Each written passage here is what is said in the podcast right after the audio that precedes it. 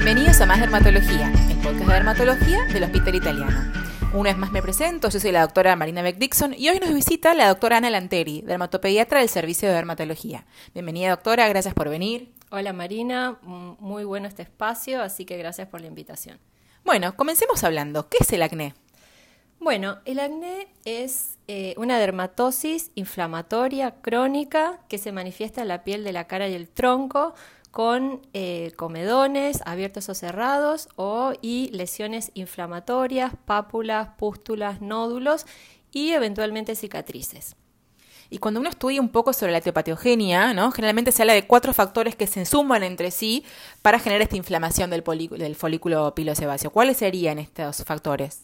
Así es, Marina. Dijimos que el acné es una enfermedad inflamatoria. Esta, inflamatoria, esta inflamación afecta a la unidad pilosebácea formada por el, por el folículo piloso y la glándula sebácea. Esto eh, se dice que es de causa multifactorial. Se considera al microcomedón como el precursor de las lesiones de acné. Este microcomedón es como un taponcito hiperqueratóxico que se forma en la parte más superficial del folículo porque no se produce una normal descamación de las células de los queratinocitos que quedan retenidos. Es decir, que hay una hiperqueratinización folicular. Además, se acumula sebo, esta acumulación va expandiendo el folículo y se forma el comedón, hasta que se produce la ruptura de la pared del folículo y esto genera eh, inflamación. Es decir, que se produce una respuesta inflamatoria del huésped, innata y adquirida, ante esta salida del contenido del comedón que es inmunogénico, y también ante la presencia en el folículo de una bacteria, el Propionibacterium agnes. El folículo se coloniza, favorecido por la presencia de sebo, por este Propionibacterium agnes, que es una bacteria de la flora normal de la piel hay una disbiosis en el, microbioma del folículo, se liberan enzimas, lipasas, factores quimiotácticos y eso también estimula la respuesta inflamatoria. Además, además está la influencia hormonal de los andrógenos, que comienza con la adrenarquia a partir de los 7-8 años, que estimulan el crecimiento y la secreción de sebo por parte de las glándulas sebáceas. Se va acumulando en el folículo y sirve de medio para el crecimiento de este propio Nebacterium agnes. Entonces, estos factores, la hiperqueratinización folicular, la producción de sebo, la colonización por el Propionibacterium agnes, la respuesta inflamatoria, serían los pilares que interactúan entre sí en la patogenia del acné, influenciada quizás por otros factores. Bueno, como verán, la clasificación fue bastante eh, exhaustiva, espero que les haya quedado claro. La verdad que es bastante más complejo de lo que uno piensa, la fisiopatogenia del acné. Y ahí también son las clasificaciones que existen hoy en día, a la hora de estudiar el acné. Eh, hay varias de ellas, algunas que se basan en la severidad, en otro en el tipo de lesiones predominantes, otros en la edad de aparición. ¿Cuál sería la mejor forma de hacer una correcta valoración de nuestros pacientes, doctora? Bueno, si bien el acné es fundamentalmente un trastorno de la adolescencia, puede verse en otras edades. Según la edad de aparición, lo podemos clasificar en acné neonatal, infantil hasta el año de vida, acné de la niñez entre 1 y 7 años, acné del preadolescente, del adolescente y acné del adulto. Esta clasificación nos orienta sobre si el acné puede ser esperable en ciertas edades, más allá de la adolescencia, y cuándo no. El acné neonatal el acné hasta el año de vida, el acné del preadolescente entre los 7 y los 12 años y el acné del adulto son esperables y en general no tienen alteraciones hormonales, aunque resulta importante hacer un interrogatorio correcto y un examen clínico para descartar signos de anormalidades endocrinológicas. Diferente es el caso del acné que se presenta en niños entre el año y los 7 años de edad, que no es esperable y tiene que ser estudiado. Em, en cuanto a la clasificación respecto al tipo de lesiones y a la severidad, si bien no hay una clasificación estandarizada, se sugiere tomar en cuenta tanto el tipo de lesiones como su cantidad. Acné comedoniano, si hay comedones abiertos o cerrados, inflamatorio, con pápulas, pústulas, nódulos, quistes o mixto. También se considera si hay cicatrices o cambios en la pigmentación y lo clasificamos en leve, moderado y severo. También hay algunas variantes clínicas y como por ejemplo el acné fulminante, que es la forma más grave del acné. ¿Qué importancia tiene esta clasificación? En que nos va a orientar sobre qué, con qué terapéutica vamos a iniciar y nos va a permitir valorar la respuesta al tratamiento. Bueno, y a la hora de interrogar a los pacientes que consultan por acné, ¿qué es importante preguntar? ¿Qué es importante convertir en la historia clínica? Bueno, empezando por el motivo de consulta, siempre queremos saber el tiempo de evolución, qué tratamientos realizó y la, respuesta que tuvieron, el tipo de productos que usan en la piel, eh, según la edad o si hay ciertos signos eh, que observemos, podemos interrogar sobre alteraciones hormonales y como todo interrogatorio incluye antecedentes personales y medicaciones. Tener en cuenta que hay algunas que pueden exacerbar el acné, como los esteroides anabolizantes, las vitaminas del complejo B, los corticoides, algunos anticonceptivos. Muy bien, y cuando pensamos en, en, los hábitos que tiene el paciente generalmente, ¿no? De qué contribuye, qué no ayuda con el acné, qué son las cosas que hay que decirle al paciente que definitivamente no lo ayuda a la hora de combatir su acné. Bueno, traumatizar la piel. Eso eh, lo que hace es prolongar la inflamación y aumentar el riesgo de cicatrices. Tampoco aconsejamos un lavado excesivo muy frecuente. Este debe hacerse con jabones adecuados, eh, con un pH o con algún dermolimpiador que sea, digamos, acorde a la piel. Tampoco usar antibacterianos eh, y no realizarlo más de una o dos veces por día. Eh, los cosméticos o los productos, los protectores solares tienen que ser eh, no comedogénicos porque los que son oleosos pueden empeorar el acné por oclusión. Y hay otros factores que no son hábitos pero que pueden exacerbar el acné, por ejemplo como el estrés. Muy bien. Y hablando un poco de, esta, de estos cuatro pilares que nos generan eventualmente eh, el acné, muchas veces tenemos que diseñar una estrategia terapéutica para tratar estos cuatro factores, porque si no, a veces nos quedamos con, con un tratamiento incompleto, lo cual nos lleva al, fracaso eh, del mismo. Entonces, ¿cómo se hace un poco una estrategia terapéutica adecuada? Exactamente, las terapéuticas para el acné, ya sea tópicas o sistémicas, apuntan a uno de estos factores que mencionamos en la patogenia. A grandes rasgos podemos decir que los retinoides tópicos como adapalene tretinoína tienen un rol fundamental en el tratamiento eh, del acné. para la mayoría de los pacientes con acné comedoniano, inflamatorio mixto, los retinoides, eh, muchas veces en combinación con el peróxido, son de primera elección. También se pueden sumar antibacterianos, entre ellos el peróxido de benzoilo, que es un bactericida, y que se sugiere utilizarlo siempre que se utilizan otros antibióticos tópicos u orales porque previene la resistencia bacteriana. También ahí podemos usar otros antibióticos locales, por ejemplo la clindamicina.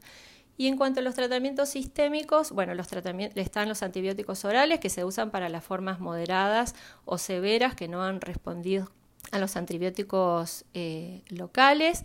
En general se utilizan las tetraciclinas, contraindicada en menores de 8 años y en general por un periodo no mayor a 3-4 meses.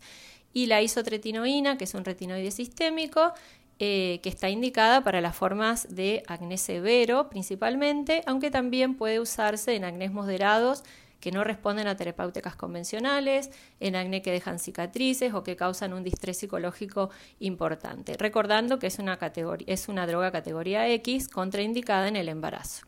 También hay otro tipo de tratamientos adyuvantes que ofrecemos, eh, como puede ser limpieza de cutis, extracción de comedones, eh, peelings, que por su acción comedolítica y antiinflamatoria pueden contribuir eh, en la mejoría del acné.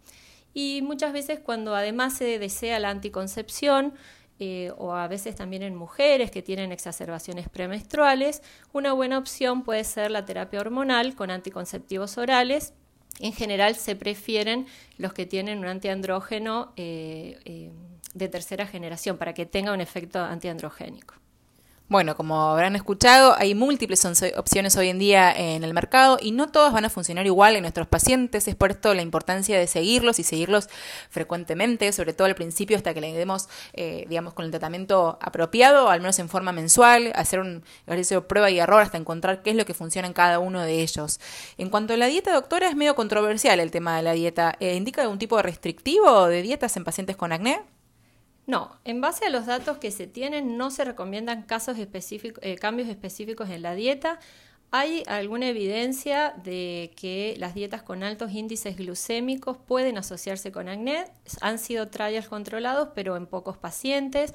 Hay algunos también estudios observacionales que sugieren que eh, la leche, sobre todo 0%, puede empeorar el acné, pero bueno, no hay estudios controlados. Eh, por lo tanto, no indicamos una dieta referida al acné. De todas maneras, como médicos siempre vamos a recomendar una dieta saludable, evitar el exceso de alimentos procesados o con mucho azúcar. Y si el paciente específicamente refiere un alimento que empeora su acné, bueno, que evite ese alimento. Y en su experiencia personal, ¿no? Que la doctora es dermatopediatra, trata a muchos adolescentes, así que ve todos los días en su consultorio pacientes con acné. ¿Cómo repercute esta enfermedad en sus pacientes, en el estado de ánimo, en la autoestima, en la vida social? ¿Cómo les acompaña en este aspecto? Bueno, esto es variable. Hay adolescentes que no les molesta, de hecho vienen a la consulta porque son traídos por sus papás. Hay adolescentes o papás donde un mínimo acné les genera incomodidad pero hay que tener en cuenta que el acné también los puede afectar anímicamente. La adolescencia es una etapa vulnerable y no es eh, difícil, no eh, es, solemos ver en la consulta esto de que los pacientes se vuelven retraídos, no quieren salir, no quieren ir a la pileta. Es decir, que el acné puede tener una morbilidad a nivel psicológico. ¿sí? Está referido que se puede, puede bajar la autoestima, producir depresión. O ansiedad. Lo ideal es tratar de traerlos a la consulta porque muchos piensan que es, puede ser un proceso pasajero, entonces no, necesita tratamiento, pero hay que tener en cuenta que el acné puede dejar manchas o cicatrices, teniendo en cuenta esto que los puede afectar a nivel psicológico. Por eso, eh, tener en cuenta que un tratamiento oportuno puede prevenir esto.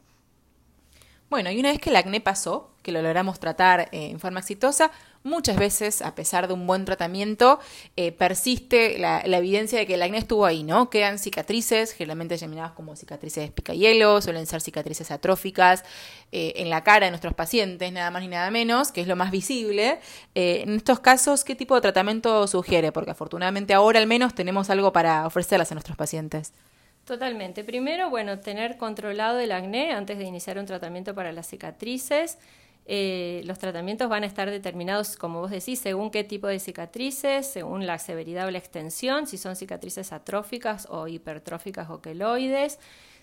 Hay varias cosas que solemos tener en consideración antes de instalar el tratamiento y también tenemos en cuenta que Muchas veces los tratamientos combinados van a poder eh, funcionar. Por ejemplo, si hay eritema postinflamatorio, se puede hacer láser de colorante pulsado o luz pulsada. Para las cicatrices atróficas, las técnicas de resurfacing, que lo que buscan es hacer como una injuria a nivel epidérmico o dermis superficial para estimular la síntesis de colágeno. Acá tenemos, por ejemplo, los peelings, que se usan a distintas concentraciones con distintos productos. Eh, los láseres, por ejemplo, láser tradicional o los láseres fraccionados. Acá en el hospital contamos con el láser de CO2 que da muy buenos resultados con las cicatrices. También se pueden eh, hacer procedimientos, por ejemplo, como el microneedling o el dermapen, que eh, digamos constan de pequeñas punciones con agujas finitas que también para producir una injuria a nivel epidérmico-dérmico para así estimular el colágeno. Hay otras técnicas, como pueden ser, por ejemplo, las técnicas de lifting, que son para tratar de eh, elevar la superficie de la, base de la cicatriz y ponerlo eh, al nivel de la piel, eh, como por ejemplo las técnicas de subcision. Hay otras técnicas también que son excisionales de variable respuesta. Y para las cicatrices queloides o hipertróficas se puede realizar láser, criocirugía e infiltración de corticoides. Bueno, y para ir finalizando, me gustaría que le dé un último consejo a nuestros colegas que tratan a pacientes a diario con acné. Bueno, sobre todo eh, la comunicación con los pacientes, explicarles en la, que el acné es una entidad crónica que va a llevar tiempo mejorarlo, que el tratamiento del acné es dinámico hay que, y hay que irlo digamos, revalorando y acomodando a la evolución del paciente y esto es eh, muy importante para que no abandonen en forma precoz el tratamiento. Bueno, eso fue todo por el día de hoy. Agradecemos a la doctora Lanteri por su participación, por este tiempo que nos cedió y nos reencontramos en la próxima emisión de Más Dermatología, el podcast de dermatología del Hospital Italiano. Hasta luego.